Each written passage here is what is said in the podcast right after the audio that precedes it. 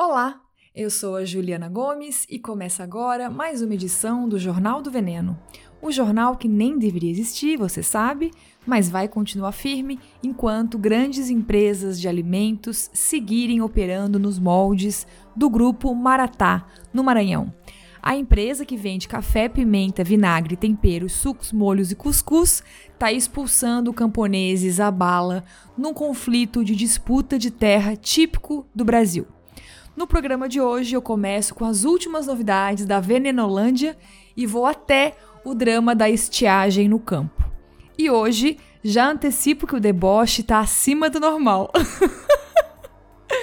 e dessa vez, esse primeiro bloco também está diferente. Temos um convidado, fado sensato, para nos ajudar a entender a relação entre agronegócio e a falta de chuvas.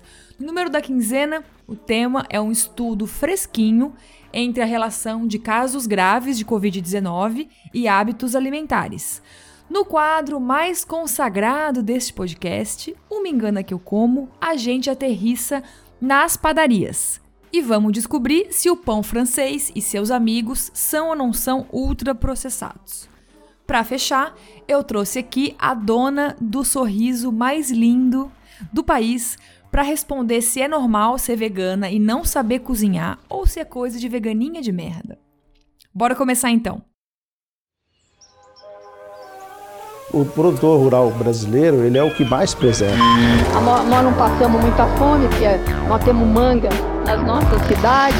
Nós temos boa parte já desmatada, mas disponibilizada para pecuária. Nós estamos nos últimos lugares no tocante ao uso de agrotóxico em nossa, em nossa agricultura. O agronegócio está satisfeito comigo.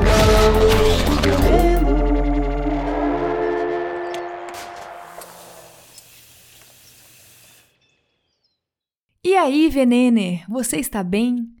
Tá fazendo aí um curau, comendo uma paçoquinha, um arroz doce para aguentar esse país? Olha, eu não sou a pessoa das grandes aglomerações. Tenho até uma questão de claustrofobia aí, com eventos muito grandes, mas eu sou enlouquecida por festas de São João e tô doida para me enfiar no fervo de Campina Grande, de Caruaru e me afogar nos quitutes de milho. Aqui no sul a gente não tem, né, quitutes de milho típicos dessa época, porque o milho é mais quando tá mais quente, né? Agora é muito frio. E o milho é mais tradicional no Nordeste. Aqui a gente come nessa época mais coisas com amendoim e com coco.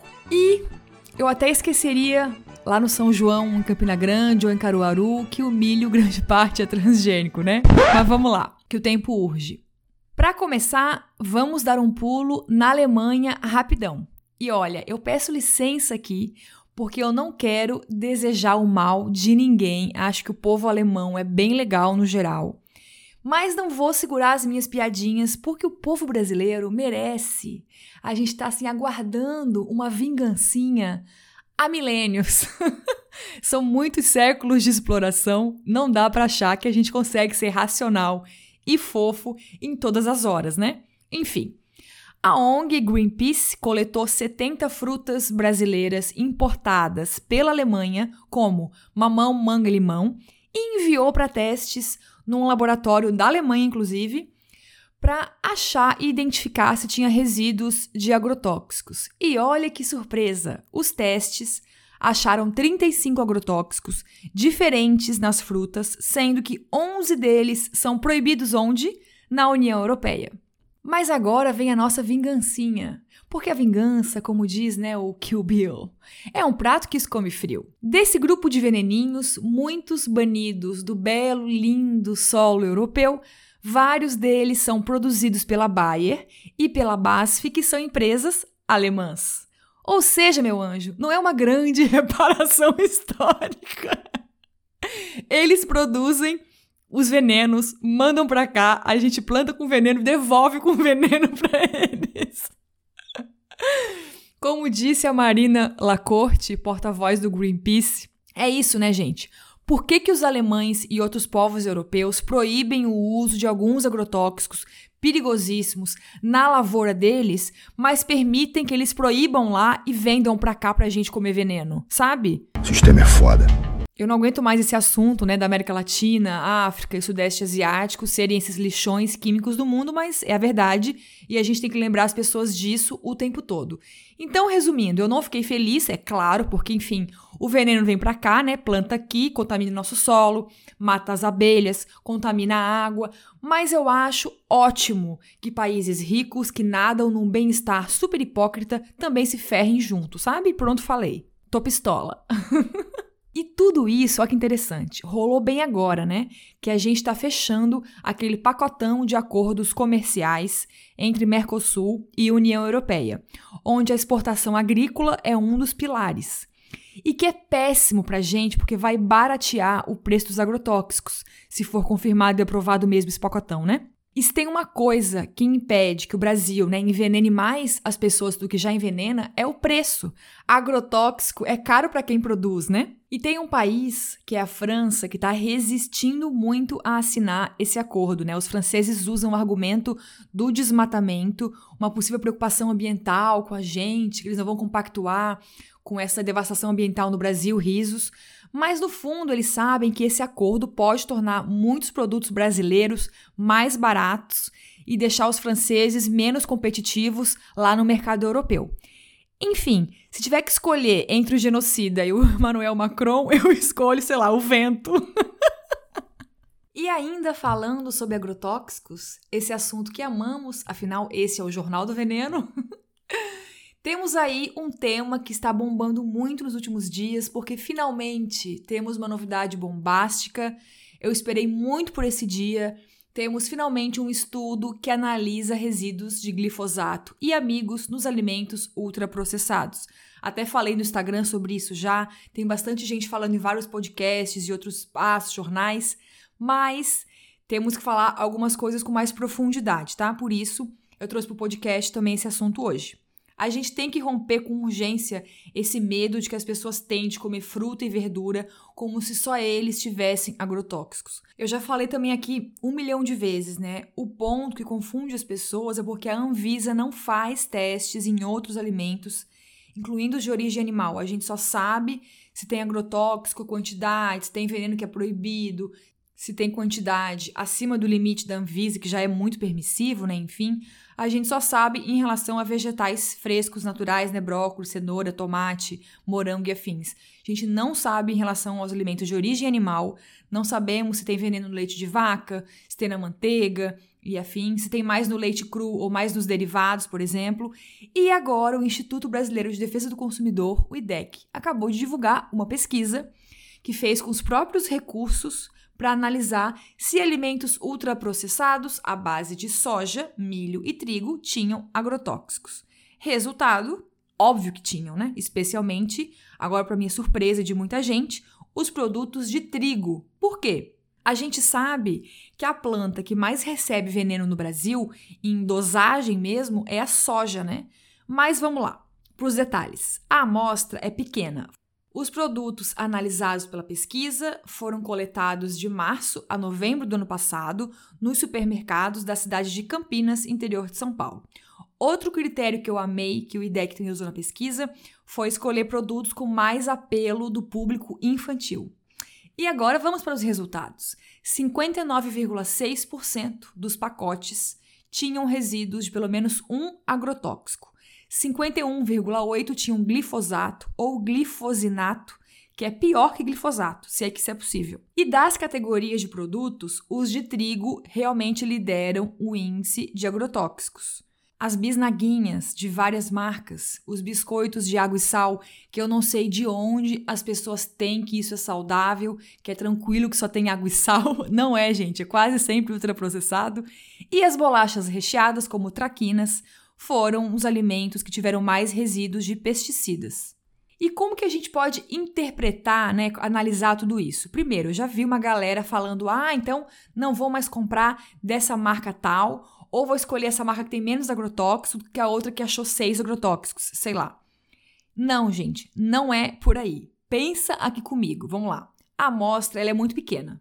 É, foi um produto de cada que o IDEC escolheu. Então, nada garante que uma mesma marca, o mesmo produto, não tenha resíduos em outras unidades, entende? Isso foi só uma amostrazinha pequena. Foi um recortezinho. E também tem um lance de que o IDEC estudou um grupo de agrotóxicos, né? E a gente tem mais de 3 mil comercializados no Brasil. Então, resumindo, a coisa tende a ser muito mais grave e muito mais ampla, sabe? Outro ponto importante agora. As donas dos produtos, né, as empresas donas desses produtos analisados, disseram que os resíduos estão dentro do permitido pela Anvisa. A questão é que isso não existe, não caia nessa. A Anvisa não tem parâmetros, não tem regra, não tem limite estipulado para alimento processado e ultraprocessado. Toda a legislação é feita com base em alimentos in natura, então não serve. Esse argumento não é válido. A gente tem que brigar, inclusive, para que a Anvisa estabeleça padrões e fiscalize esse tipo de produto também, né? Que também tem outros malefícios, ao contrário do brócolis, que só tem o veneno, ultraprocessado tem mil coisas a mais.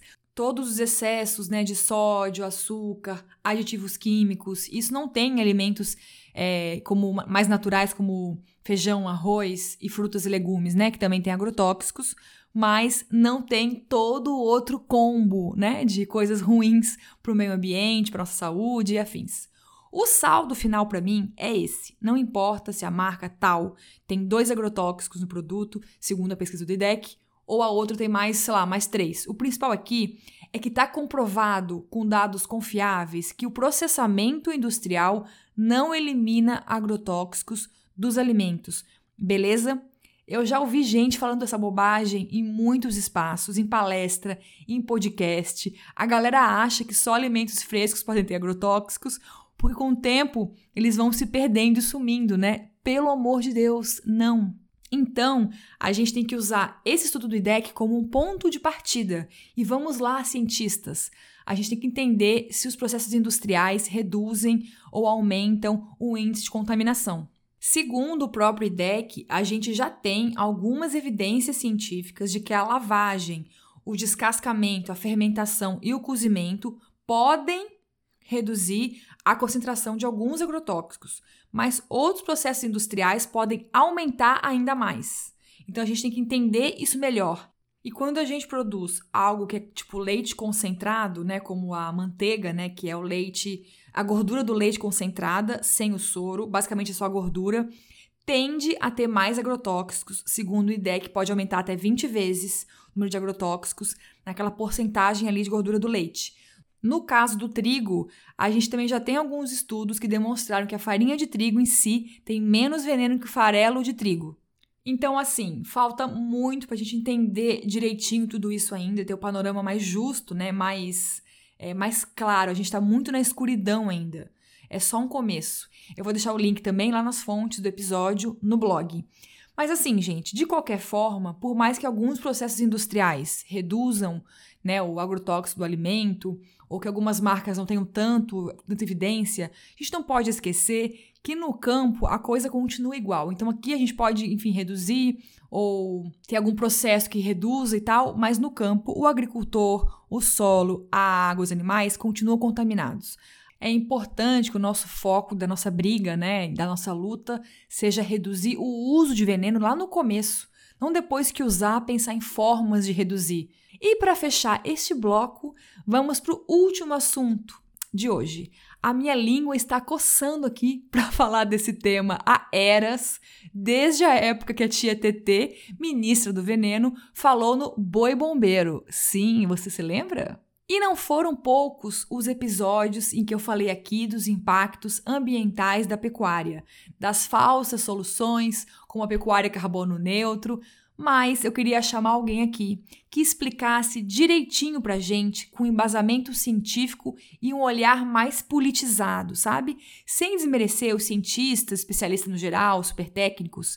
Tem muita gente na biologia, na agronomia e afins que tem um olhar muito recortado da realidade, né? E isso vale para tudo, né? Para as humanas também, enfim, para as exatas. Tem muita gente que não consegue inserir o seu tema de estudo no nosso sistema econômico como um todo, né? Não consegue conectar com problemas sociais e tal. Até que finalmente eu achei o Juliano Zardeto. Mas antes de falar dele, deixa eu introduzir o assunto aqui pra gente, tá? Você deve ter ouvido já que está circulando muito nos jornais, em vários estados do Brasil, que a gente está vivendo a pior estiagem dos últimos 91 anos. No Pantanal, depois do absurdo que foi as queimadas, que foram, né? Ah lá, o português é bonita. No ano passado, não choveu o esperado na época das cheias, e resultado, as chances da coisa se pior ainda este ano é imensa. E tem me indignado profundamente que ninguém questiona esses desequilíbrios e a falta de chuva. Não é uma questão de falta de sorte ou falta de reza, gente. Passou da hora da gente entender o que a ciência já mostrou. Existe sim uma relação direta entre a expansão agropecuária e a falta de chuvas. E é aí que vamos mergulhar hoje. Eu tô super empolgada. Quando eu fui pesquisar, né, estudar um pouco mais e achar algum, algumas notícias, reportagens, pesquisas para conseguir entrevistar o Juliano, né, e não passar vergonha, eu encontrei um estudo do engenheiro florestal Argemino Teixeiro Leite Filho, da Federal de Minas Gerais, a UFMG, né?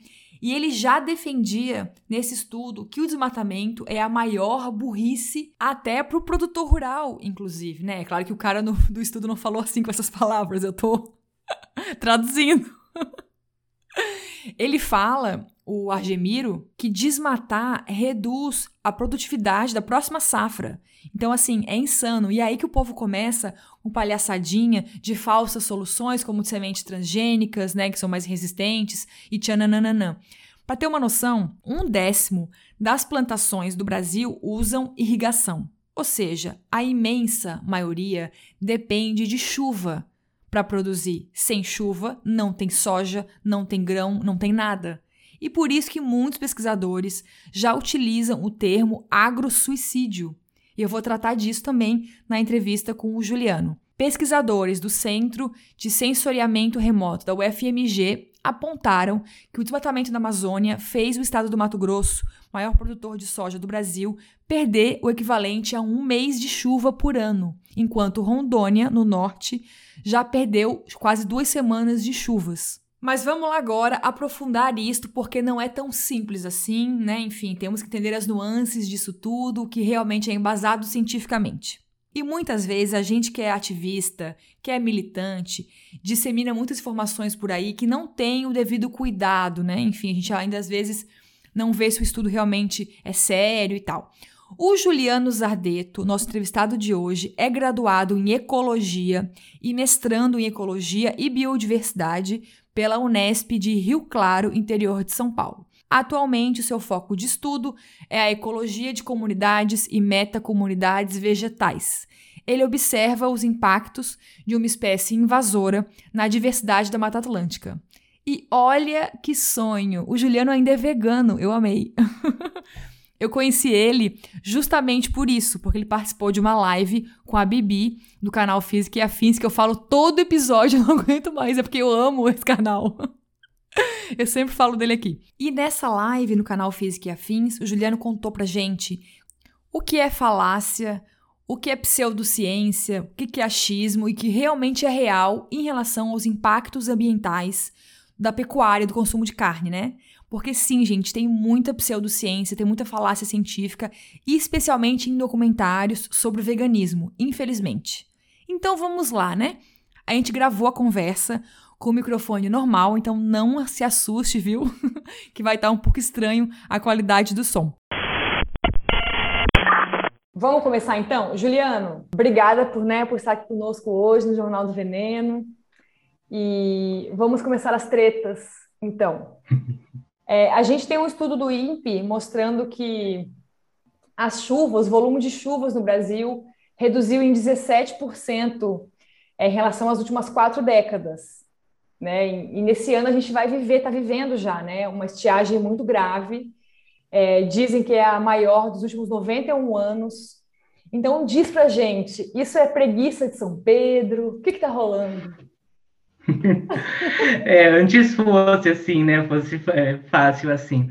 É, bom, o que a gente tem que pensar a respeito dessa, dessa estiagem é que é, um, é um, uma situação multifatorial, né? A gente também não pode relacionar tudo às causas antrópicas, porque o que, na verdade, a situação que a gente está passando hoje misturou muito azar, entre aspas, no sentido de condições climáticas que naturalmente ocorrem e induzem a seca, somadas com muitos processos antrópicos que agravam esse processo de seca. Antrópico é, é que o ser humano causou, é isso? Exatamente, tá. exatamente, de origem antrópica. Por exemplo, acho que gente, muita gente já pode ter ouvido nos jornais o famoso efeito El Ninho, Laninha, né? O, o, os fenômenos como El Ninho e Laninha, eles ocorrem lá nas águas do Pacífico, mas eles alteram condições climáticas no mundo todo, né? E no Brasil também. E o, e o interessante desses fenômenos climáticos a nível é, continental é que eles não alteram o mesmo, o mesmo país de maneira igual. Uhum. Então, a gente tem uma seca muito localizada, né, extrema em alguns pontos, por exemplo, o Centro-Oeste hoje está passando por uma seca muito forte, uhum. mas a gente estava com batendo recorde de cheia no norte do país, né, no Rio Amazonas, por exemplo. Então a gente tem que pensar que o próprio processo de estiagem ele não é uniforme no Brasil, uhum. ele varia muito e daí as, as condições do clima local interferem muito também, então as condições de relevo, tem todas as condições que são naturais da mudança da mudança climática. E então isso é o que a gente podia brincar, né? Que, como se fosse o São Pedro, né? Como você fez a brincadeira, seria tipo a, a parte dele nessa história, que são essas mudanças que naturalmente ocorrem, essas flutuações é, naturais dentro da variação climática, mais as nossas ações. A gente somado, né, acompanhado com essa estiagem, a gente teve uma alta no desmatamento, que não é novidade para o Brasil, nunca foi novidade para o Brasil, né? Superar os próprios recordes do desmatamento, a gente adora fazer isso todo ano, né? Então, a gente vem superando muitos recordes, infelizmente. Eu acho que e... você é negacionista, entendeu? Eu acho que não existe. Ou, na não verdade, existe. são as ONGs. Acho que as ONGs que estão desmatando, né? O Leonardo DiCaprio, foi ele. O Leonardo DiCaprio. Foi ele, menina, eu vi. É, Sim, foi. Mas é, a gente tem. A gente fica nesse impasse, né? Porque são as próprias. A própria produção econômica, né, de boa parte do setor primário do Brasil, que a gente vai discutir sobre agropecuária, mas a gente está retroalimentando, né, a própria estiagem nessa parte de causa antrópica. Então a gente tem, a gente está sempre com, esse, com esses dois lados, essas variações naturais da, da, do clima, que acontecem mesmo independente das nossas ações, e aconteceram ao longo de todo o processo geológico mesmo, né? Antes do próprio ser humano existir, mas a gente agrava e intensifica isso com as ações antrópicas. E pior, a gente sofre muito com isso, porque depois quem não consegue colher o que plantou é a gente, né? Quem, quem fica com, com a produção defasada e quem sofre mesmo com distribuição de água e tal, somos, somos nós. E essas ações que você falou que são antrópicas, né? Falamos de desmatamento já, mas tem outras que você pode listar para a gente? Outros exemplos de ações antrópicas que impactam nas chuvas, né? Enfim. Tem, mas de maneira geral, todas elas estão de alguma maneira relacionadas ao desmatamento, direta ou indiretamente. Uhum. No Brasil, de longe, assim, a atividade econômica mais responsável por essas é, mudanças climáticas a nível local é o, a, o setor agropecuário, né, da produção, mas a gente pode pensar em vários outros setores, né, a, a problemática da, do zoneamento, então, algumas é, cidades que crescem descontroladamente, sem planejamento, mineração, exploração é, dos, dos mares que vai afetar é, de maneira direta ou indireta o aquecimento global, então a gente tem essas mudanças numa escala de tempo um pouco mais demorada, né? O aquecimento global ele demora um pouco mais para acontecer, mas a gente vai intensificando esses, esses efeitos com vários setores da economia. Mas assim, no Brasil é de longe mesmo a, a questão agropecuária como, como responsável, né? Por causar desmatamento e, consequentemente, essas mudanças climáticas de origem antrópica. Uhum. E quando a gente fala de mudança climática, a gente está falando além do Brasil, né? Então a gente tem, na verdade, duas, duas grandes influências nessa estiagem, nesses desequilíbrios no Brasil em relação à chuva em excesso em alguns lugares e falta em outros, né? A gente tem questões, então, no nosso país, como a agropecuária e seus desmatamentos e o combo todo, e também fatores externos, né, que vai além do Brasil, né? Que impactam o mundo inteiro, que o mundo inteiro está junto nessa, né? Sim, o mundo inteiro está tá junto nessa. Então, se a gente pensar nos países, as principais potências econômicas, né, que são responsáveis por, pelas maiores porcentagens de emissão de gás carbônico, que é o, o principal gás de efeito estufa, além do gás metano, o uso de combustíveis fósseis.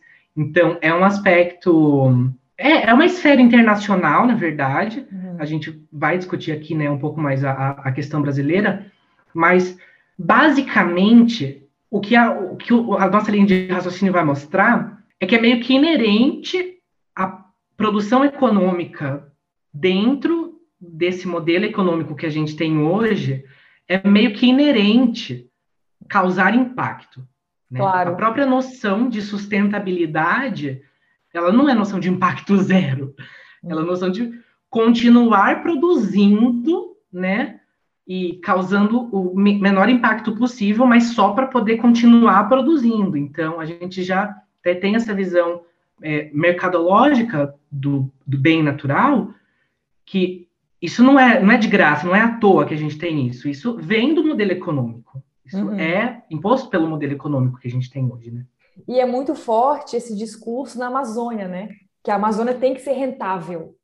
A questão é como, né? Que pode ser de forma menos predatória, né? Como se fosse possível uma floresta ter que dar lucro. Eu fico muito, é, enfim. Mas assim, é, Juliano, uma dúvida bem leiga. Vamos supor que o Brasil inteiro hoje fosse só agroecologia maravilhoso, mas os nossos vizinhos aqui, como Argentina, Uruguai, Paraguai, Chile, nanã, continuassem no modelo predatório em relação ao meio ambiente, mineração, o agro surgindo. Isso também já ia impactar de alguma forma as nossas chuvas e tal? Ia. A gente pode falar ia, nisso? Sim, pode. É, é uma, é, eu vou sair um pouquinho da esfera científica, né? Fazer mais essa, esse movimento é, imaginativo com você, né? Prever isso com muita acurácia, a gente não tem como, né? Uhum. Seria muito legal se a gente pudesse prever. É, tem modelos matemáticos que fazem sim esse tipo de previsão, mas é realmente é, o número de variáveis que influenciam essas condições climáticas são tão grandes porque a gente tem que pensar que às vezes existem flutuações naturais do clima que interferem muito mais naquele ano do que a própria produção econômica, sabe? Dependendo do país. Só que a gente tem que pensar que vamos, vamos falar de América Latina. Dentro da América Latina, o Brasil é um dos é o maior emissor de gás carbônico, é o maior em taxas de desmatamento por causa da, da dimensão territorial dele. Já começa aí. Tudo bem, a gente tem toda uma justificativa legal, né, é, legislativa do, do porquê isso acontece, isso também não é à toa. O, o modelo brasileiro de, de, exploração da natureza segue alguns, alguns critérios assim, um pouco contraprodutivos mas não daria para dizer que, que, iria resolver o problema se o Brasil mudasse assim de uma hora para outra, até porque outros países do mundo continuam tendo modelos né, de produção agropecuária de monoculturas, de grandes plantações, com um uso exacerbado de agroquímicos, muitas vezes não respeitando limites da, da, da legislação ambiental. Então, que já é muito não, não frouxa, né? Já, já é bem frouxa. Assim, apesar de que no Brasil a gente tem uma proposta muito boa. Gente, a lei brasileira, as leis brasileiras ambientais, elas são muito bem escritas. Mas tem lugares do Brasil que, literalmente, a gente vive, tem lugares do Brasil que a gente vive coronelismo. A lei não chega ali, praticamente. Você vai falar de que, que aquela pessoa tem que fazer reforma agrária, você vai falar de latifúndio para lugares que vivem à base de coronelismo, sabe? A, a, situação política do Brasil reflete o jeito que o Brasil lida com o seu recurso natural. Ó, até eu mesmo falei, recurso natural. Tratar os elementos da natureza como recurso natural, isso já é, já parte do viés que tem que dar lucro. De modelo econômico que a gente tem. É, tratar como recurso, né? Sim. É uma coisa que eu tenho cuidado muito, né? De não chamar rio, floresta de recurso, né? Como a gente pudesse... A tá bem Os animais também, né? Tudo. Ô, Juliana, outra dúvida. Como que a gente pode entender, assim, essa relação entre desmatamento e estiagem? O que rola ali? Tipo, enfim, todo mundo sabe que mais floresta é mais água, mas vamos explicar para as pessoas direitinho como que é essa relação. Como acontece, né? Para quem é bem leigo, tipo eu. Para quem é bem leigo. Desmatamento vamos pensar, e estiagem, vamos lá. Vamos pensar uma floresta de proporções imensas, como a Amazônia. As plantas, né, elas fazem fotossíntese, ou seja, elas produzem a própria energia e elas também respiram. Então, toda planta, ela faz fotossíntese e respira. Nesses dois processos bioquímicos, elas produzem água. Elas geram água como produto metabólico. Essa água, ela é devolvida para a atmosfera num processo que a gente chama de evapotranspiração. Um exemplo bem simples, se você colocar uma sacolinha plástica em volta de um vaso de planta, no dia seguinte ele vai estar todo com gotículas, todo transpiradinho. Porque aquela planta produziu água, não do nada. A água que ela produziu naquele monte, a, nas cadeias de, de reações metabólicas da respiração e da fotossíntese. Vamos pensar numa floresta gerando essa água 24 horas por dia. Essa água evaporando e subindo para a atmosfera. Na Amazônia, a gente tem tanto vapor de água sendo gerado que a gente tem a formação de grandes massas de água em estado gasoso que são é, popularmente chamadas de rios aéreos. Olha. Porque elas realmente parecem rios traçados na atmosfera, só que com água em forma de vapor. Os rios aéreos produzidos por uma floresta do porte da Amazônia, ou florestas que existem nas regiões equatoriais da África, por exemplo, da Indonésia, essas grandes florestas, é tanta água que isso interfere no clima a nível mundial. Então, a, é, a gente tem que pensar que desmatamento na Amazônia vai sim interferir em algum momento nas chuvas lá da Europa, vai interferir nas chuvas da costa da Austrália, sabe? A gente, a gente não, não, a gente tem que é, romper um pouquinho essa noção territorialista, sabe? O Brasil, a, a, a divisa sim. do território brasileiro é puramente geopolítica, gente. Mas a, o vapor d'água não vai falar, ai não, entrei no, no Equador, entrei na Guiana Francesa, vou voltar. não vai fazer isso. Sim. É, é um planeta que cria esse balanço hídrico. Então, o desmatamento, você literalmente está interferindo na capacidade da água de manter esse ciclo, né, de ser evapotranspirado e ser levado de volta para a atmosfera. Mas não só, porque isso é o que acontece com grandes florestas equatoriais. Uhum. Mas todos os outros biomas é que tipo não cerrado. sejam desse cerrado, por exemplo, porque se uma pessoa se prendesse só esse argumento, podia falar, ah, então eu posso destruir o cerrado, isso, que já que ele não é uma floresta, mas não. Cobertura vegetal é um dos elementos mais importantes para outra etapa do ciclo da água, que é quando ela chega no solo. Vamos lembrar que a água ela sobe, mas uma hora ela vai descer pela precipitação. O cerrado é responsável pela recarga dos principais aquíferos do Brasil, dos maiores aquíferos do Brasil. É, então, a gente tem zonas que, é, que são de extrema importância para o meio ambiente, que são chamadas de zonas de recarga de aquífero que uhum. são áreas que o solo é mais permeável, recebe essa água da precipitação, que leva a água ao aquífero. A partir do momento que você retira a cobertura vegetal desse solo, a água, ao invés dela infiltrar, ela bate e erode o solo, ela cria processos de erosão. Então você diminui a infiltração da água no solo, você aumenta o escoamento superficial, ou seja, a água ela passa a correr por cima da terra, ao invés de descer para o aquífero. Isso vai levar todo o sedimento para o rio, vai causar assoreamento de rio, diminuição do é, aumento do leito do rio e diminuição da profundidade, e daí vai ter a ver com o nosso abastecimento de água nas nossas cidades, muitas represas que estão sendo literalmente atoladas de areia que vem de assoreamento. A manutenção da cobertura vegetal ela não é um capricho. Se você molha o seu jardim, você vai perceber que quando você, se você jogar água na terra, pensa que você está jogando água bem forte assim na terra.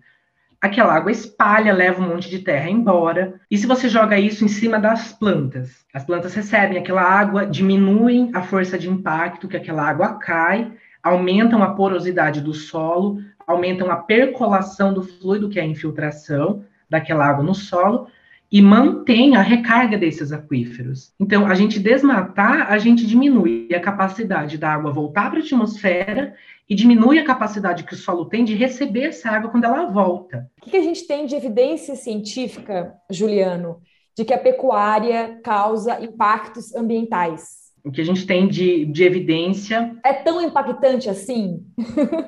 Não, é, é ou é, é coisa um de comunista, mais. gaysista, entendeu?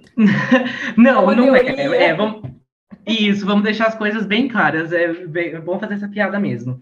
É uma questão de, de ciência mesmo, de dados, né, gente? Isso não tem. É, lidar com esses dados não tem a ver com, com essas teorias de conspiração, porque, tipo, é, vamos pensar. A, a gente está falando especificamente de pecuária agora, né? A pecuária, é, aqui no Brasil, principalmente, um dos maiores problemas é a questão do uso da terra. A gente tem que pensar que a pecuária, uhum. não importa se ela seja intensiva, né, de confinamento ou extensiva, ela vai usar muita terra, muita mesmo. Extensiva se for extensiva, é o gado solto, né? Isso. Se for extensiva o gado solto, essa terra vai ser disposta para pastagem. Então, uhum. eles vão pastar e tal que é a maior parte do gado do Brasil hoje. Ao contrário de outros isso. países que mais confinam, né? Sim. Exatamente. E isso também não é à toa. A gente faz isso no Brasil, não é também de graça.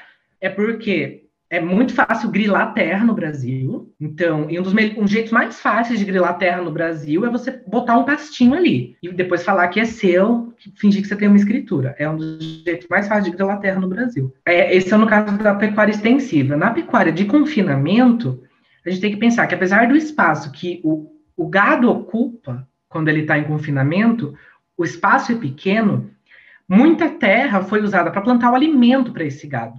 Esse gado vai ser alimentado com alguma coisa, e essa coisa que alimenta ele foi plantada. Uhum. Então, outra é, ideia falaciosa que muita gente, como consumidor mesmo, a gente tem, é essa ideia de que as grandes monoculturas de soja, de milho no Brasil, são para alimentar a gente. Não são. A maior parte é, é, dessa monocultura de soja, de milho no Brasil, não vai para alimentar a gente, vai para alimentar o gado. E outros né? bichos também, porcos, galinhas, peixes de criadouro, Isso, né? vai para alimentar a pecuária, né, de forma geral. Então, isso é muito grave, são extensões de, de terra muito grandes mesmo, né? A pecuária, ela impacta muito também a poluição de água e solo. E se fala tão Na pouco pecuária, disso. A gente sempre Eles fala falam, de desmatamento falam... e de água, nunca fala desses outros fatores, é verdade. É, da questão da poluição. Vamos pensar, principalmente na questão da, da pecuária de confinamento, é uma das mais difíceis de lidar, porque você lida com concentrações muito grandes de poluente. Vamos pensar assim, um ano de uma, uma granja de porcos, de lá mil porcos, um ano produzindo porcos. A quantidade de fezes, urina, e nessas fezes e urina sai é, medicamentos que eles ingeriram, né? Vários tipos de químicos que foram adicionados na ração, que são parte da, da dieta, a quantidade de nitrogênio que tem nesse chorume. Isso é Gente, é em muitos lugares, sim, em muitos lugares isso não é nem tratado, isso é jogado direto no rio. É muito, é muito grave a quantidade de poluente que é, uma única granja um, um único setor da pecuária consegue gerar é muito grande, e são em concentrações muito grandes. A gente tem é, situações em que a chegada dessa descarga de poluente num trecho de um rio, em determinadas situações, se o rio está com um fluxo de água um pouco menor, né, é, numa estação seca, por exemplo, pode ocasionar a, a, morte local daquele trecho do rio por, por eutrofização aumenta demais o crescimento de algas ali, com aquele monte de nitrogênio que chega através da, dos efluentes. A gente pode comparar, Juliano, é, em termos de impacto ambiental, a pecuária com as monoculturas de grãos para ração? É semelhante o impacto? Não, não, não são semelhantes. Não. São semelhantes em alguns sentidos, na questão do, do desmatamento, né? A questão do uso da terra, mas não, são, são bem diferentes mesmo os, os, os tipos de impacto. O impacto da monocultura ele tende a ser um pouco mais localizado na questão do solo. Né? O que acontece ali fica ali e depende muito da chuva levar, por exemplo, aquela poluição da monocultura para outro lugar. Ou agrotóxicos, por exemplo. É, depende muito da, das questões de chuva. Na pecuária, a gente pode romper um pouquinho mais essas limitações de distância, sabe?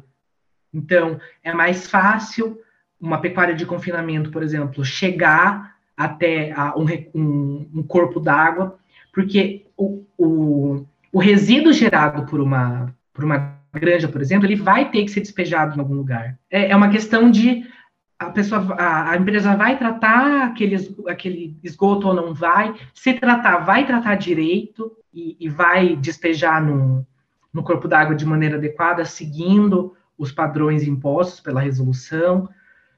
Então, e mesmo são... o gado na criação extensiva também gera esses dejetos todos? A questão do gado, na, é uma boa pergunta, a questão do gado na, na pecuária extensiva é que ele fica menos concentrado, né? Os resíduos, eles são menos concentrados. Sim, verdade. Você tá, você está disposto num lugar maior, o gado está fazendo ali diretamente em contato com, com o solo, então isso também vai ter consequências, mas você não tem essa grande carga de efluente e a pecuária extensiva vai gastar menos água.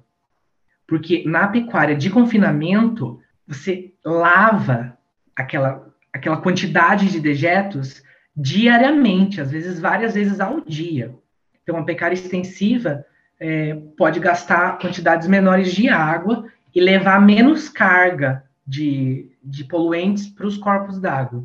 Mas olha, eu não estou falando achei... que é bom ou que é melhor. Sim, eu sempre achei que fosse mais páreo, assim, uma monocultura de soja, eucalipto, cana com a pecuária. A pecuária é muito acima em termos de impactos ambientais, né? Mesmo a criação extensiva é muito pior.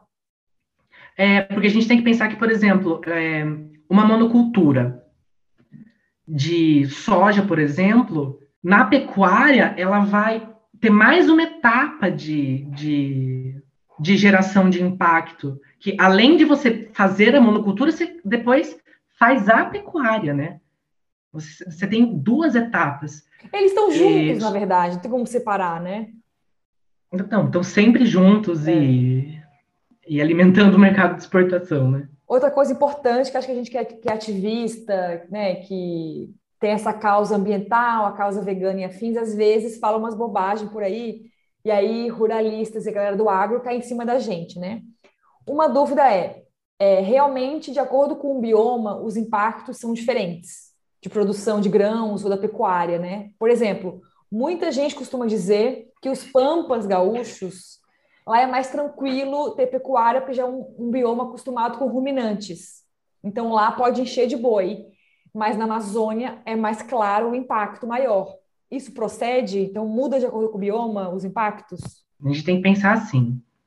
Não é porque aquela fitofisionomia, aquele bioma, por exemplo, o pampa, o cerrado, parece um pasto, que ele é um pasto. Até porque o produtor rural, o produtor de pecuária, por exemplo, o pecuarista, ele sabe muito bem que se ele soltar o boi dele no pampa gaúcho, ele não vai conseguir alimentar o gado dele sem usar uma braquiária, que é o capim invasor que a gente usa aqui no Brasil, né, para plantar.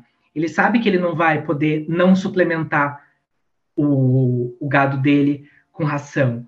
No cerrado, menos ainda. O, o, o capim do cerrado é extremamente pouco nutritivo para o gado. Não dá para alimentar gado com o capim do cerrado. Simplesmente ah, é? não dá. A gente é, planta a gente planta. A gente planta capim para o boi comer. A gente planta braquiária, que é uma espécie né, exótica africana, uhum. e hoje é considerada uma das espécies invasoras mais problemáticas do Brasil, porque é muito difícil você manejar ela depois, é muito difícil você retirar ela daquele ecossistema. Uhum. Então ela se espalha muito bem. Então, assim, não, essa informação tá, tá bem errada. Né? É bem, bem incômoda mesmo essa informação, porque não, não a pessoa, o pecuarista não vai usar. É, ele não vai usar o ecossistema natural ali para soltar o gado. No final das contas, ele vai queimar aquilo, fazer um manejo daquele, daquela vegetação nativa com fogo e vai soltar a braquiária em cima. Sabe? Tá. Ele vai usar algum capim exótico para aquele gado comer.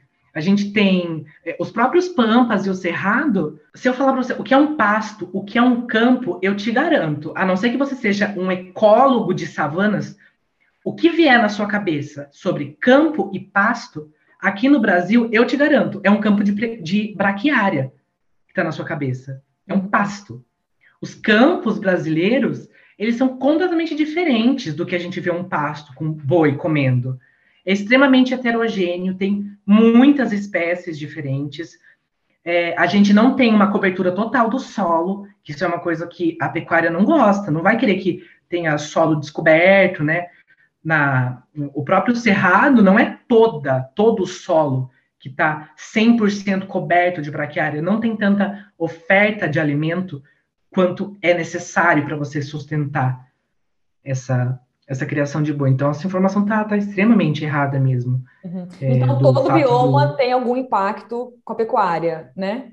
todo bioma tem muito impacto com, com a pecuária. Todo bioma tem realmente muito impacto com a pecuária. Inclusive, a gente tem que urgentemente tirar essa ideia de que a única coisa no Brasil que é devastada é a floresta amazônica. É, a gente insiste Vamos- muito nisso, né? É. A gente insiste. A floresta amazônica sofre demais. Ninguém está tirando o mérito da floresta amazônica. Mas, gente, a gente está perdendo o cerrado. Entendeu? Os E a gente ainda pampas, tem- né? Também. E a gente tem é, tomadores de decisão na esfera de política pública, a gente tem pessoas no governo que ainda consideram que um cerrado ou um pampa é uma floresta degradada. Tem gente que acha que, que- tem gente que chama cerrado de floresta degradada. Gente, isso é errado do ponto de vista teórico, é errado do ponto de vista prático, é errado do ponto de vista de tomada de decisão, é, é- é extremamente equivocado e a gente pode estar dando um tiro no pé mesmo na conservação da nossa biodiversidade. Porque o Brasil não é feito só de Amazônia. Não adianta nada a gente é, olhar só para a Amazônia e perder o cerrado. Sim. E uma dúvida, até fora do roteiro, mas rapidinho. A gente, só- a gente pode só parar de colocar gado e plantar soja? Sozinho os biomas vão se regenerar? Ou a gente tem que ajudar esse processo de, de voltar ao que era antes? Nossa, isso é muito assim difícil de responder porque varia muito de bioma para bioma. A gente tem muitas respostas, por exemplo, para ecossistemas florestais. Então a gente sabe que a Amazônia e Mata Atlântica se comportam muito bem, respondem muito bem à restauração, restauração ativa. Por exemplo, a gente ir lá plantar árvore, fazer reflorestamento. Cerrado, Pampa, algumas áreas do Pantanal, por exemplo, algumas áreas da Caatinga, simplesmente não respondem à restauração. Simplesmente não dá. Então, Mesmo com o é, homem ajudando, o ser humano. mesmo com o homem ajudando. A gente. Então, tem, tem muitas áreas no Cerrado hoje que a melhor estratégia de manejo é nada. É você impedir mais impacto de chegar, impedir as pessoas de entrarem e soltarem gado, e assim, torcer para aquilo voltar sozinho, porque é, a, a- restauração, ela. A gente tem muito estudo já feito em restauração de floresta mas a gente tem muito pouco, muitas poucas respostas na ciência para a restauração ambiental em- aqui no Brasil, em ambientes que não sejam florestais. Então a gente está ferrado, né, Juliano? Eu não queria dizer isso, mas Então ferrou. Se nem o homem, nem parando de destruir, nem ajudando a regenerar, consegue regenerar, é, e, e muitos lugares se regenera, a gente percebe que não volta a qualidade ambiental que tinha antes, né? Ah, Muitas espécies é. são perdidas de vez, tem muita coisa que a gente não consegue fazer recuperar. Mas vamos fechar com as soluções. Vamos. Primeira coisa, você acredita que exista agronegócio verde? É possível continuar fazendo o que eles fazem de forma menos predatória? Você curte esses. Não é curte, né? Você acredita na ideia de pecuária carbono neutro, né? Associação de pecuária com reflorestamento de eucalipto? Eu já tem- eu já tô enviesando a tua resposta, desculpa.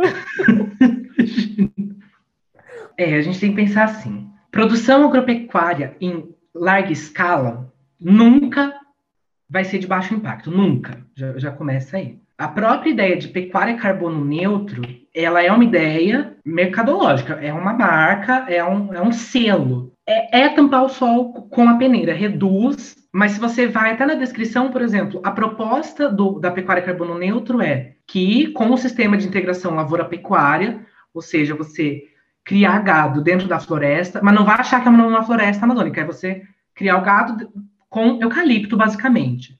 Então, já já tá estranho, entendeu? Já não já não é a já não é o melhor dos caminhos. Já tá estranho aí. O máximo que você vai conseguir reduzir de impacto é o metano produzido por metabolismo entérico dos bois, ou seja, o metano produzido pelo, pelo intestino do boi.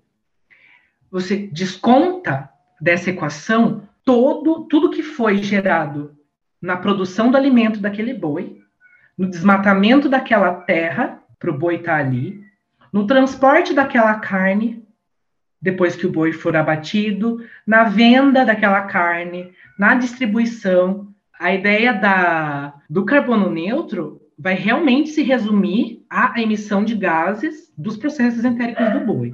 Ah, que legal! Vai salvar a, a, a ecologia? Vai salvar o meio ambiente do Brasil? Gente, não. Não, isso é uma ideia do ponto de vista comercial, é um selo, então é uma coisa relacionada à venda da carne, é uma ideia de marketing mesmo.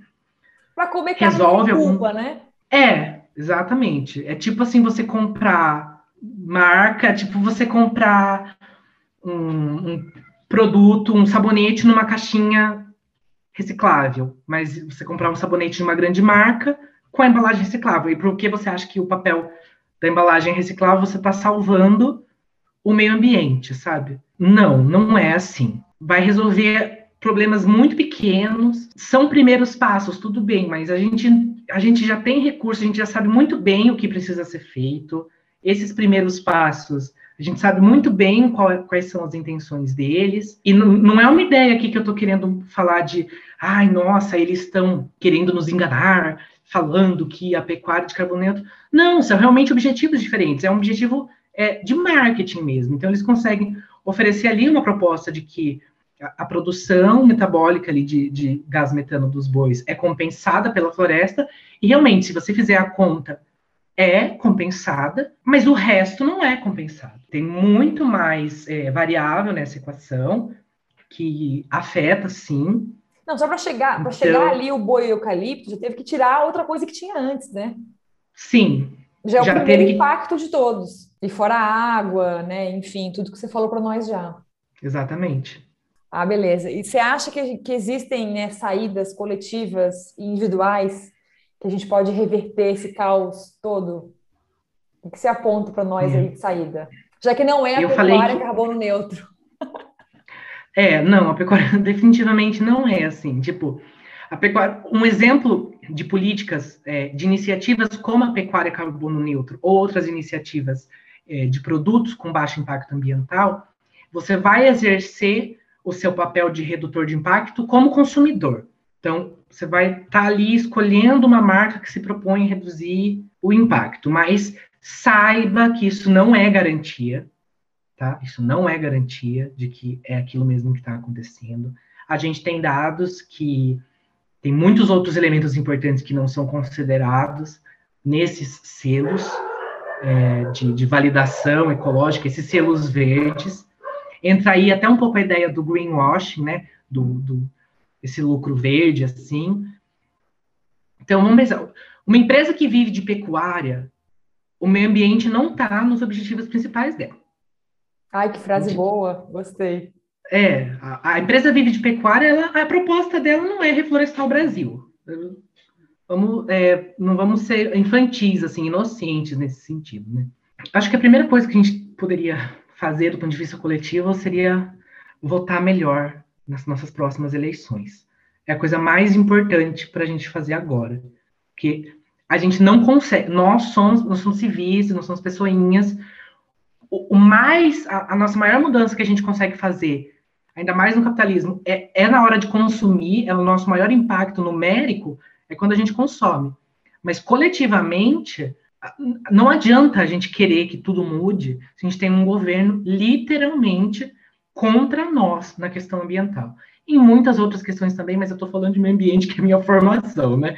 A gente tem que entender mas o nosso governo. Né? Enfim, não vou pagar, passar pano para o Bolsonaro nunca, mas também os anteriores, né? Também não foram bons para o meio ambiente, né? Foram amigos do agronegócio, né? Não se compara Sempre ao que é hoje. O Brasil tem esse histórico mesmo. Então, primeiro a gente precisa entender é, os, os, os, chefes de governo, né, os nossos tomadores de decisão, entender que a, as decisões vêm deles. E a gente o pode pressionar, gente... pode cobrar e afins, né?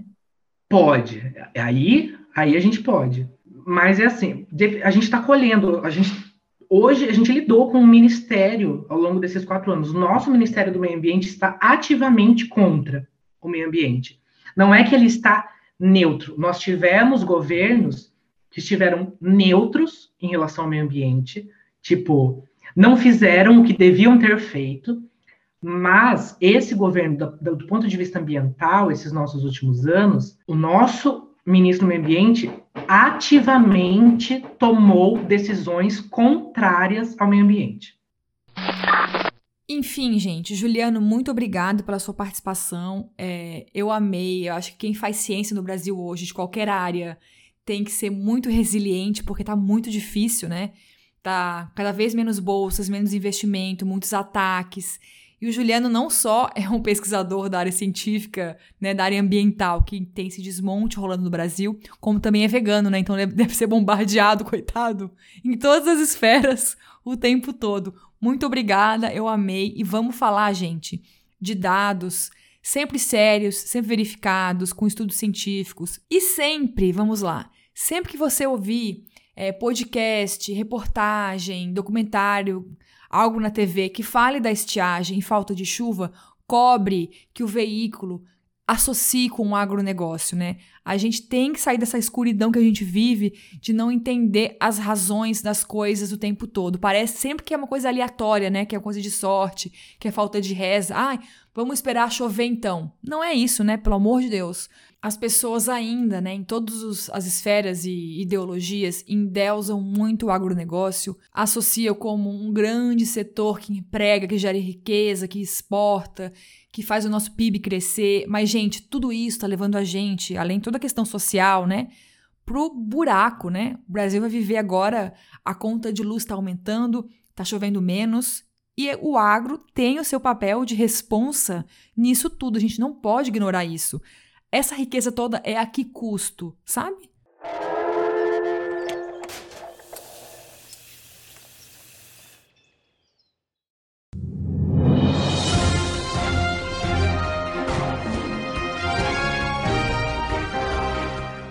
Um recadinho rápido.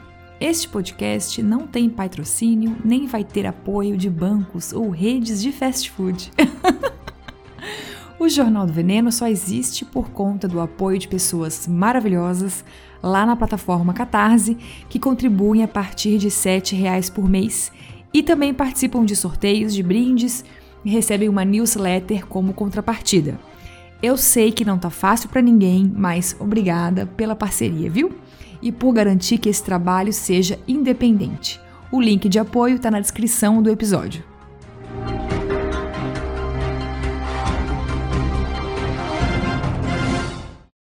E chegamos no número da quinzena.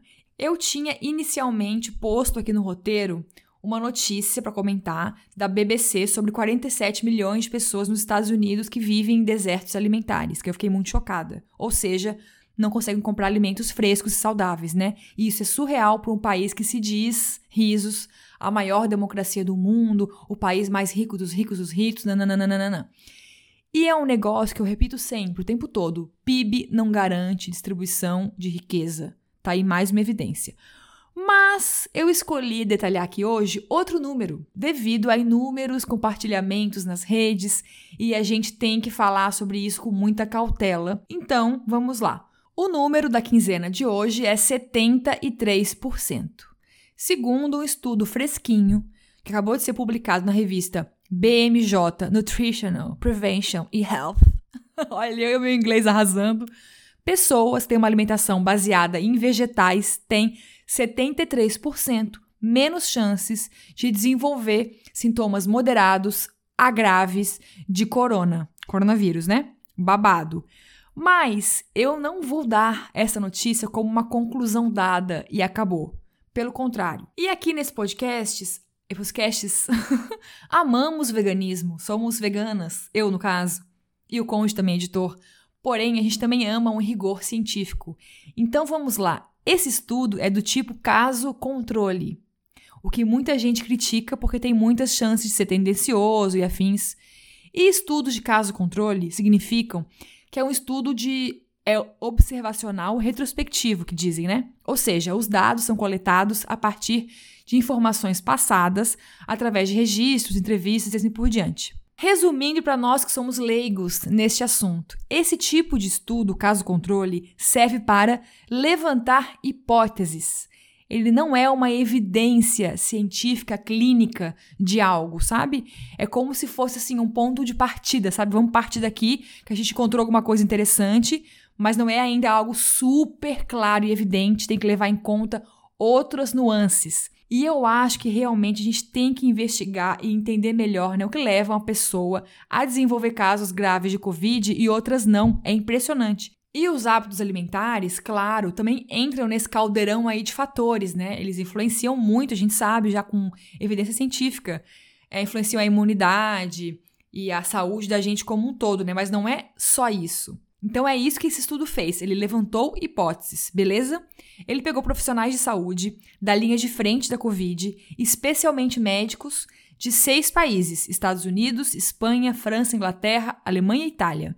E acompanhou essa galera, quem pegou e quem não pegou Covid. E de quem pegou, que tipo de sintoma teve e tudo mais, tá? Ao todo, foram 2.884 participantes, acompanhados entre 17 de julho e 25 de setembro do ano passado. E dessas mais de 2 mil pessoas, 568 pegaram Covid. Aí, o que, que esse estudo fez? Ele separou os participantes em categorias alimentares, vamos dizer assim. Então, tinha é, alimentação baseada em plantas, é, vegetariana, a pesco-vegetariana, a mediterrânea, a cenogênica, a paleolítica, a baixa em gordura, a low carb, ou também nenhuma, nenhum tipo de dieta específica. E aí, os pesquisadores encontraram esse, essa coincidência, né? Pessoas que tinham uma alimentação baseada em vegetais e depois vegetais e peixes são os que menos tiveram sintomas moderados a graves de Covid. Já é um dado bem interessante, né? E aí, lá no estudo, eles dizem que uma das razões que eles levantam para isso é que as pessoas que têm alimentação à base de plantas consomem mais vitaminas e mais nutrientes, né? É uma alimentação mais rica em coisas naturais e afins. Então, é, eles estão mais protegidos, vamos dizer assim. E teve outro dado que eu vi pouca gente comentando nas redes sociais que me deixou muito embasbacada também, mas que também não é tão é, surpreendente, sabe? Quando a galera foi pesquisar as pessoas que tinham alimentação vegetal e comparar com as que tinham uma dieta low carb, ou seja, rica em proteína, a diferença foi chocante.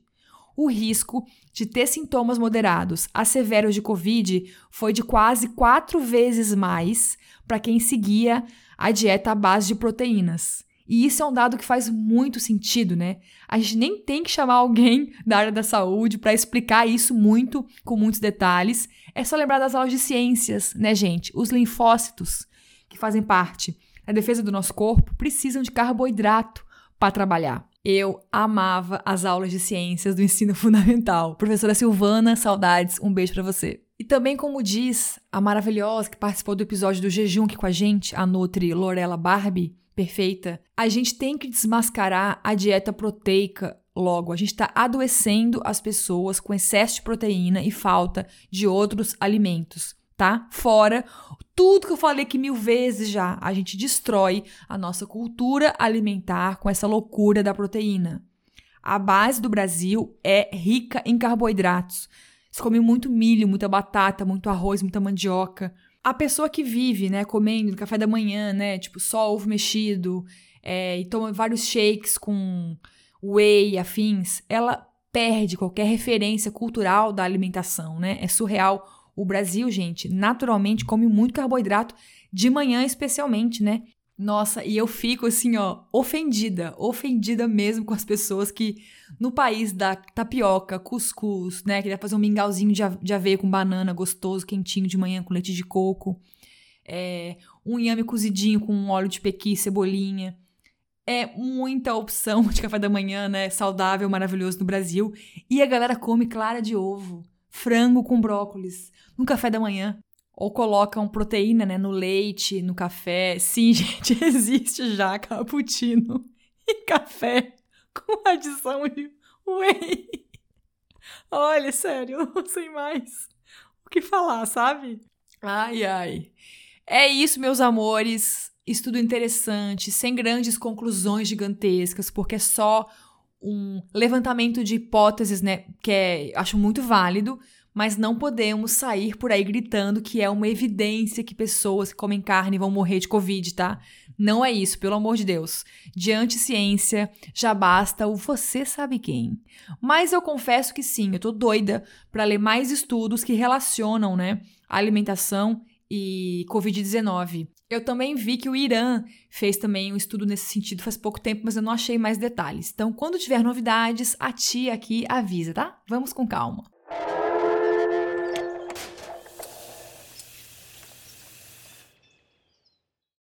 E chegamos no Me Engana Que Eu Como. Quem é ouvinte fiel aqui do Me Engana Que Eu Como não teve nenhuma surpresa com o vazamento do jornal Financial Times. O jornal inglês publicou esses dias aí que teve acesso a um documento que circulava entre grandes figurões da Nestlé e admitia nesses documentos que 60% mais, né, de produtos da empresa não eram saudáveis. E vou falar mais para mim é 100%. Porque saúde não é só o que está na lista de ingredientes, né? Tudo bem que grande parte que a marca vende é ultraprocessada, mas mesmo a água e o café, que são mais naturais, não são saudáveis para a gente, né?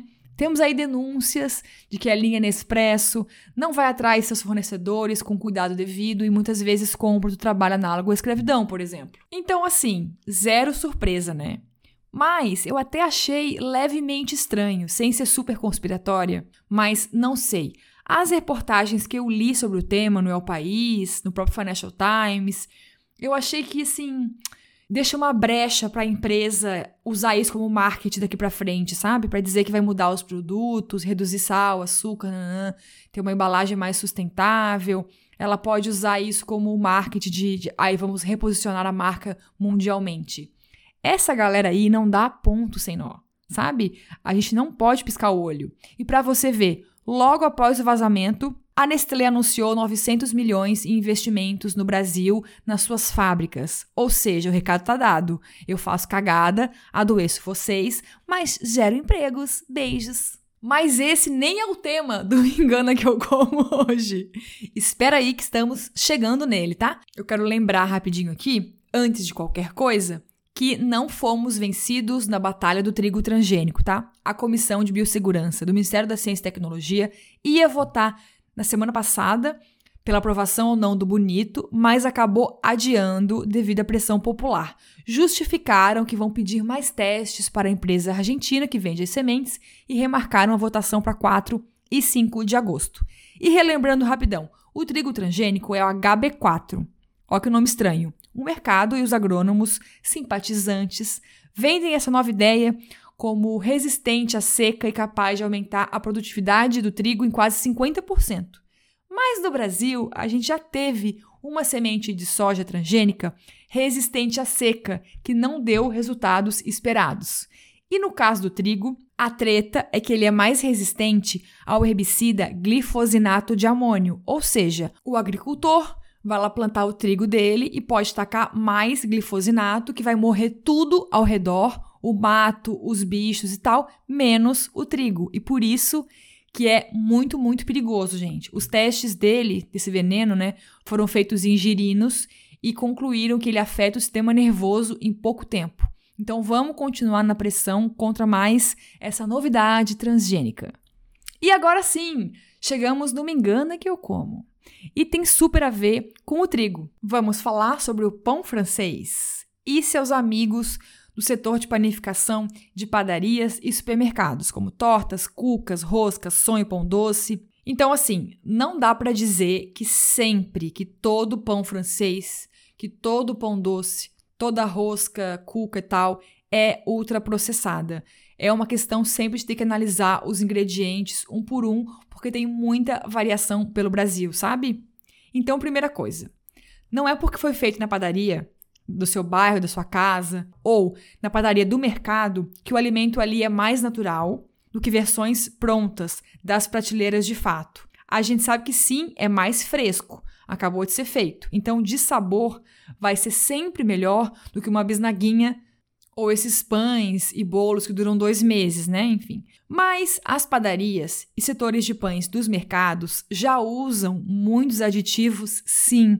Infelizmente, a gente não come o mesmo pão francês da nossa avó, por exemplo, já é outro pão francês. E aí a gente tem que ficar, infelizmente, de olho no rótulo e perguntar nos mercados e padarias aqui onde eu moro, nos mercados e na região, panetone do próprio mercado é sempre ultraprocessado. Tem até gordura hidrogenada muitas vezes. É um negócio assustador de 8 a 10 linhas de ingredientes.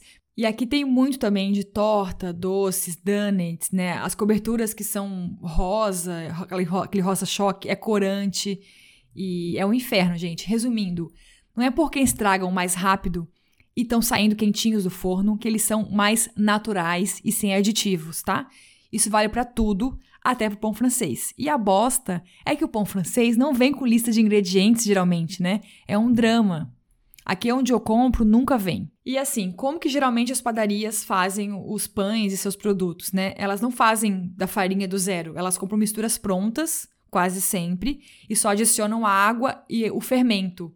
Às vezes gordura também, mas geralmente é uma coisa pronta já que vem, que eles só misturam, né, no, nas máquinas e afins, para ser mais fácil fazer mais barato, né? Por exemplo, a mistura pré-pronta da Bunge leva trigo, sal, açúcar, cinco estabilizantes e dois melhoradores de farinha, como ácido ascórbico e de. Ai, não sei falar isso não, gente. Tem muitos nomes químicos. Resumindo, não é a pior coisa do mundo. A gente só tem estabilizantes, não são é, aditivos é, tenebrosos, sabe? É mais para dar a textura do pão mesmo, né? Só que a gente sabe que não é a mesma coisa que o pão só de farinha. Então, assim, não é a pior coisa do mundo e tá muito na frente de um pão do mercado que dura 30 dias e que tem aromatizante e aquele gosto medonho de isopor, né? Mas ainda assim tá bem distante do pão caseiro. Então eu diria que o pão francês hoje ele é um meio termo, sabe? Entre o pão mais caseiro e o pão hiper industrializado que realmente é ultraprocessado. Agora, saindo do pão francês, indo para os doces, gente, não sei aí na tua cidade, mas aqui é um horror, assim. Tem doce com gordura hidrogenada, tem muito doce com corante, com aromatizante, é, tem doce com corante caramelo para dar cor. Olha, é surreal, assim. A gente tem que olhar mesmo sempre a lista de ingredientes, porque mesmo a marca do mercado e da padaria tem aditivos bizonhos, tá? E são ultraprocessados.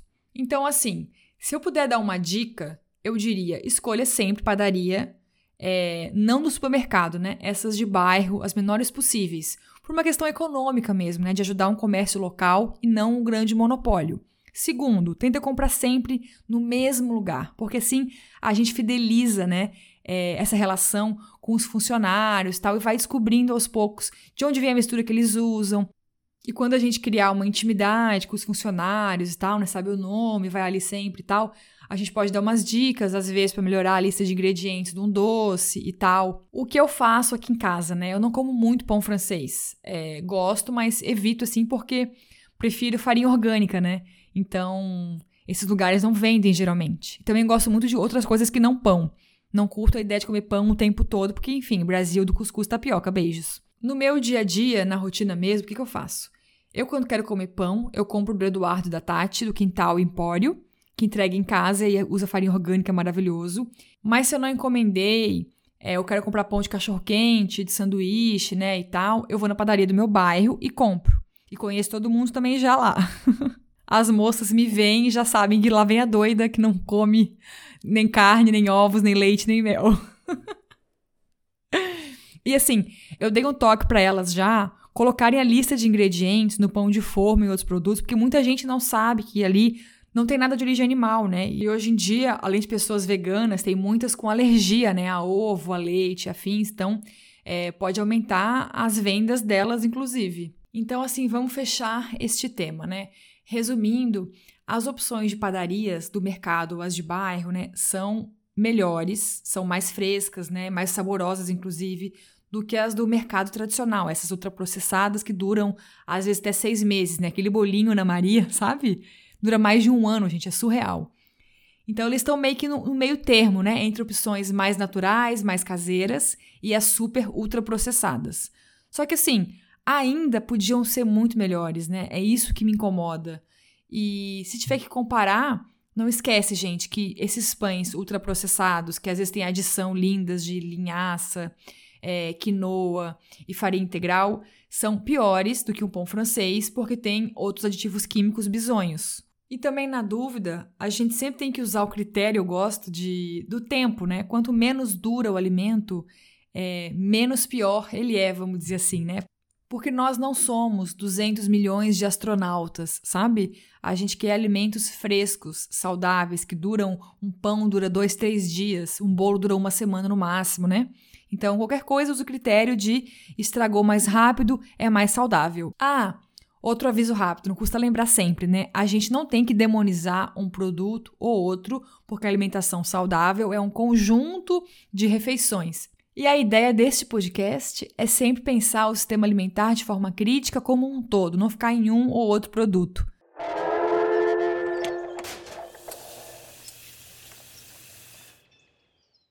O normal ou vegana de merda de hoje é um pedido da audiência de tempos e uma questão que me é muito sensível, porque, gente, o que tem de povo aí entrando pro veganismo sem saber cozinhar um arrozinho e aí se entope de ultraprocessado, gasta horrores com iFood, fica doente por falta de nutriente, aí vem dizer: Ai, o veganismo é impossível, não dá, exige muito tempo dessa pessoa. E tem uma coisa que eu odeio mais do mundo do que bozoliro e hambúrguer, é ex-vegano. Porque eles sempre fazem um desserviço ao movimento. Então, meu anjo, pensa bem nas tuas motivações, não caia aí nas, nos modismos, siga pessoas que defendam a ciência e o veganismo popular nas redes, tá? E agora vamos falar de cozinhar a sua própria comida. Para isso, eu chamei aqui a dona Luísa Alan, que é sergipana, vegana há 4 anos, tem 24 aninhos, é formada em Direito e é conhecida na fila do cuscuz como Alfacinha, porque ela é dona do perfil arroba não como só alface no Instagram. Eu amo. A alfacinha é aquela pessoa que você às vezes nem precisa daquela receita, daquele textão. Só tem que abrir o Instagram dela para se banhar com uma energia maravilhosa. Sabe a pessoa que tem uma luz, que é animada, que é pra frente? E eu posso garantir que ela é assim na vida real, porque a gente se conhece pessoalmente também. Já dormimos na mesma casa. e infelizmente não é o que você está pensando. Em 2019, a gente dividiu uma casa em Recife durante uma semana de eventos do Enuva, né, o encontro da União Vegana de Ativismo. E aí até comida de Luísa eu provei. Outra coisa que eu amo no arroba não como só alface, que além de ser leve, colorido, lindo, receitinhas super simples, fáceis, sem frescurite, sem pagação de pau para hambúrguer ultraprocessado do futuro e Brownsky, é que ela tem um quadro que chama Tempere e Cante, onde ela faz uma receita e canta ao mesmo tempo, e é tudo. E lá vamos nós então ouvir este hino de pessoa, a Dona Alfacinha. Eu comecei de uma vez com a pergunta deste bloco. É normal, Luísa, a pessoa ser vegana e não cozinhar nada ou é coisa de veganinha de merda? Com certeza eu acho coisa de vegano de merda, né? Independentemente, na verdade, se a pessoa é vegana, vegetariana, onívora, eu acho que é imprescindível as pessoas saberem cozinhar. Não só para ter a noção do que está colocando para dentro do próprio corpo, porque você que está cozinhando, então você sabe o que tem ali de tempero, você sabe o que tem ali de ingrediente, quais insumos você usou, de onde eles vieram, que isso é extremamente importante. Mas também porque, imagina só, você ter que depender de outra pessoa, porque senão você não come. Né? Então a, acaba que fica até um, um privilégio. Se alguém não fizer comida para você, ou se você não pedir em aplicativo, ou se você não, não comprar algo industrializado já pronto, você simplesmente não vai comer, porque você não sabe fazer. Sabe? Então acabo que muitas vezes acho um absurdo uma pessoa que, que não tenha interesse ou não, ainda não tenha sentido a necessidade de saber cozinhar. Eu acho extremamente importante e principalmente quando a gente vai falar de veganismo, né? Principalmente quando são pessoas que é, moram com outras pessoas, você tem que saber fazer a sua comida, senão você acaba dependendo de outras pessoas, literalmente, para se alimentar e a, a, alimentação acaba se tornando muito monótona, porque as pessoas que costumam é, cozinhar com carne têm uma alimentação variada, óbvio, mas não trabalham com a diversificação que os vegetais podem trazer para os pratos do nosso dia a dia, né? Não, não olha aquele, aquele vegetal como infinitas possibilidades de preparação. Né? Saladas, verduras, legumes, hortaliças, sempre são, na maioria das vezes, feitos da mesma forma. Então, quando a gente é, se torna vegetariano, se torna vegano e vai trabalhar em cima daqueles vegetais, a gente acaba tornando mais diversificada a nossa alimentação e acaba facilitando todo o processo de adaptação para essa forma, essa nova forma de, de se alimentar e de conviver com, e viver e etc. Nossa, eu concordo demais, gente, porque cozinhar o mínimo, o básico, é uma questão de sobrevivência, né? De autonomia, de você ter as rédeas da sua vida, né? E não tem que comer só o seu tempero o tempo todo, é muito monótono e tal. Eu não faço isso, ninguém faz isso, né, do, veganismo popular e tal. Mas se precisar, se eu quiser, eu sei fazer. Essa é a diferença, entende? E essa é uma realização que não tem preço. E outra, a satisfação que você sente quando faz uma comida incrível, sozinha, sem nada pronto, sem sazon, sem algo embalado, é indescritível. Eu me sinto assim, ó, a rainha do mundo, a dona do restaurante, jurada do Masterchef, ganhadora de quatro estrelas Michelin. E às vezes eu fiz algo simples, tipo só um bolinho fofinho, uma moquequinha de caju e tal. E não sei você, mas eu penso muito, sabe? Me preocupo muito com a autonomia. É muito bom não ser dependente das pessoas, né? Ou da indústria, ou de aplicativo e tal. E eu vou além da comida, né? Eu não uso tudo caseiro, mas sei fazer grande parte das coisas, tipo hidratante, sabão de lavar roupa. Só costurar que eu ainda não sei nada, mas chegarei lá. Continuando, eu perguntei para Luísa também se ela acha que a alimentação vegetal demanda mais tempo, mais criatividade e como que é a rotina dela com a comida, né? Se ela cozinha sozinha em casa, com qual frequência ela cozinha. Vamos lá. Eu acho que, na verdade, essa questão do tempo é muito mais relacionado ao costume e prática que aquela pessoa tem na cozinha, ou planejamento que ela tem durante a semana, ou tempo disponível que ela tem dentro de casa, quanto tempo que ela fica na rua. A respeito do, do cozinhar em si, eu não acho que leve mais tempo. Até porque se a pessoa fizer todo um planejamento etc., ela pode deixar congelado e daquelas refeições se derivarem outras refeições. Por exemplo, hoje eu vou. É, vai ter abóbora assada com acompanhamento no meu almoço.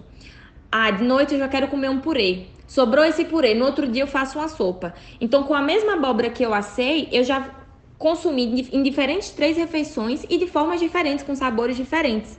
Né? Então acaba que se a pessoa tem uma praticidade, tem essa, essa dinâmica de reaproveitar comidas que sobraram, é, ter sempre congelado, acaba que o tempo ou é o mesmo ou é até menos tempo do que quem cozinha é, com carne, tradicionalmente falando. E a respeito da criatividade, eu acho que é muito também dessa questão da prática. Né? Quando você vai é, desvendando os sabores e as diferentes texturas que o mesmo alimento pode proporcionar, a depender da forma que você está fazendo a cocção, a forma que você está temperando, tudo isso é infinitamente amplo, né? Quando a gente vai é, desenvolvendo as técnicas, né? E à medida que que o tempo vai passando, que a gente vai se familiarizando com os vegetais mais ainda, a gente vai vendo o quanto que é diverso, o quanto que um mesmo, um mesmo ingrediente, um mesmo insumo pode se transformar em diversas receitas. E aí, dessa forma, é, independentemente também se a pessoa é vegana ou não, eu acho que é muito importante a gente saber o quanto que é infinita a possibilidade de a gente trabalhar com os mesmos vegetais. Sabe, a, a mesma feira que você fez, se você comprar duas semanas a mesma feira, você consegue comer completamente diferentes refeições de uma semana para outra. É só você trabalhar nesses vegetais de maneiras diferentes. Até às vezes você fazendo do mesmo jeito, mas substituindo um tempero, você já dá uma nova cara. Você acrescentar um leite vegetal, você acrescentar, enfim, Sou eu sempre quem preparo as minhas refeições há muitos anos, antes mesmo de saber o que era veganismo, que dirá me tornar vegana, já era eu quem cozinhava a minha própria comida. E isso facilitou bastante no processo de transição. Por isso que a gente volta mais uma vez a falar o quanto que é importante a gente saber cozinhar para se tornar vegetariano e vegano, né? E outra coisa que facilitou bastante foi justamente porque eu já comia de tudo. Eu já comia todas as frutas, todas as verduras, todos os vegetais, hortaliças, grãos, oleaginosas. Então isso facilitou também bastante o processo, porque eu já sabia tanto manipular aqueles alimentos, tornando gostosos e saborosos e etc, como também não tive nenhum tipo de rejeição e bloqueio em conhecer novos sabores, porque eu já gostava de tudo, então foi tudo muito mais tranquilo. E aí, por isso que é muito importante a gente ter é, é, essa, essa consciência de comer mais vegetais, né? Antes de você querer se tornar vegano ou vegetariano, se você não consome nada do reino vegetal, assim, frutas, verduras, etc., antes de você excluir o carne, derivados e leite, é sempre bom você primeiro acrescentar todos esses vegetais na sua alimentação para depois você reduzir a carne. Porque senão a sua alimentação vai ficar muito restrita, vai ficar muito monótona. E aí a possibilidade de, de você não permanecer vegano é grande, porque vai se tornar uma alimentação chata. Mas quando você conhece o amplo, a ampla é, quantidade de, de, possibilidades que a gente tem, aí você fica com mais vontade ainda de, de ser e permanecer. É, de vez em quando eu compro sim ultraprocessados, mas nada tipo futuro burger, não, essas coisas não. Tudo tem limites, né? mas eu, eu consumo sim, de vez em quando, bem de vez em quando. Primeiro porque eu acho caro, Segundo, porque até mesmo os que são mais baratos são nocivos, né? Então eu acabo evitando ao máximo. Mas de vez em quando eu compro, sim. Eu ainda tenho muito essa questão do, do afeto, da comida afetiva. Às vezes eu, apesar de ter estado num ambiente onde sempre foi a cultura dos vegetais, frutas e etc., ainda, eu ainda tenho memórias e, e lembranças afetivas com ultraprocessados. Então, alguns que são vegetais, obviamente, de vez em quando eu ainda consumo sim.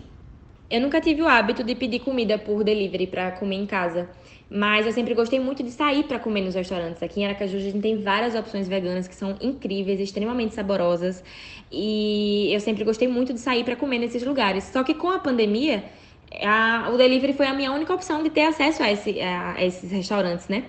Só que aí eu sempre acabo optando pelos restaurantes que têm delivery próprio, porque acaba sendo mais justo com os entregadores do que pelos aplicativos de entrega. Então eu posso dizer que agora na pandemia estou sendo uma usuária de delivery, mas sempre é, pedindo de locais que têm delivery próprio. Para fechar, eu pedi para Luísa algumas dicas pro povo que é pamonho, ou que é vegano, pensa em ser e se enrola muito na cozinha, não sabe como se organizar e tal. A minha dica maior, assim, para quem quer ter uma alimentação vegetal, quem quer se tornar vegetariano ou vegano, é, são coisas que a gente já discutiu aqui hoje, que é justamente acrescentar os vegetais antes de sair retirando coisas que você já consome e você ir para a cozinha. São coisas imprescindíveis tão imprescindível quanto saber ler rótulo, saber como é que funcionam as indústrias e as cadeias de produção. Você tem que aumentar a sua possibilidade de, de, de alimentação. E isso você vai fazer adicionando novos vegetais, frutas, verduras, hortaliças e sabendo cozinhar, indo para a cozinha, botar a mão na massa, fazer, criar. E eu posso ajudar através do Não Como Só Alface, mas também tem um vasto território de possibilidades na internet e a gente que tem acesso à informação tem que aproveitar desse privilégio de, de, de ter internet em casa, de ter um computador, um celular que faça a gente chegar a esse, essas informações. Tem muitos Instagrams que ensinam, muitos blogs que ensinam, canais no YouTube que ensinam. Então, é mais você aprender e executar. E eu, eu acho que são as, as maiores dicas que eu posso dizer aqui. E, gente, deixa de preguiça, né? O que tem de jovem aí que tem tempo, mas só quer abrir pacote, eu fico indignada. E para mim foi a mesma coisa que alfacinha. Eu já cozinho faz muito tempo, me virava já em casa morando com os meus pais, muito antes de ser vegetariana, eu nunca achei que passei a perder mais tempo depois que virei vegana, sabe? Às vezes dá uns brancos na cabeça, a gente fica meio sem ideia, né, do que fazer com repolho, mas aí tem a internet, com uma chuva de perfis incríveis e dicas para guiar a gente. E assim, gente, se você não manja de fazer o básico do básico, tipo arroz, feijão, uma mínima salada com molhinho, qualquer coisa muito, muito simples, comece por tia Rita Lobo que ensina o passo a passo de cozinhar feijão na pressão, deixar de molho, como é que refoga o arroz, se tem que lavar o arroz, tá? A Rita tem um passo a passo gigante no panelinha, nos vídeos dela e tal.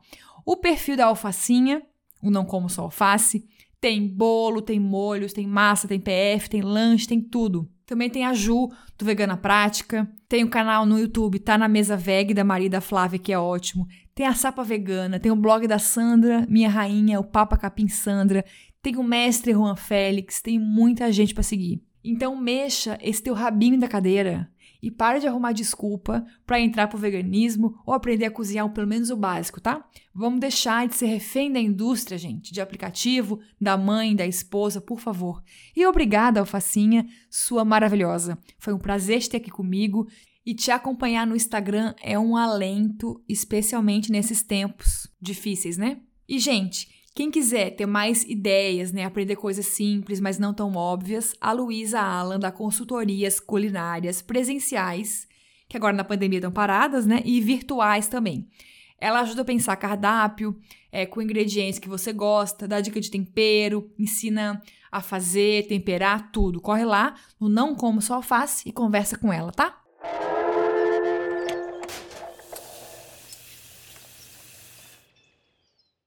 E fechamos por hoje. Obrigada por participar deste rolê podcaster, que nem sempre é fácil de engolir, eu sei. Quero mandar um beijo especial para minha sogra, Dona Railda, que também ouve o Jornal do Veneno. E também um beijo especial para todo mundo que está usando PFF2 nas ruas, né?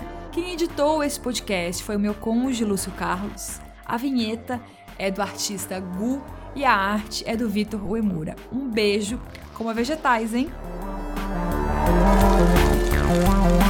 Jornal do Veneno.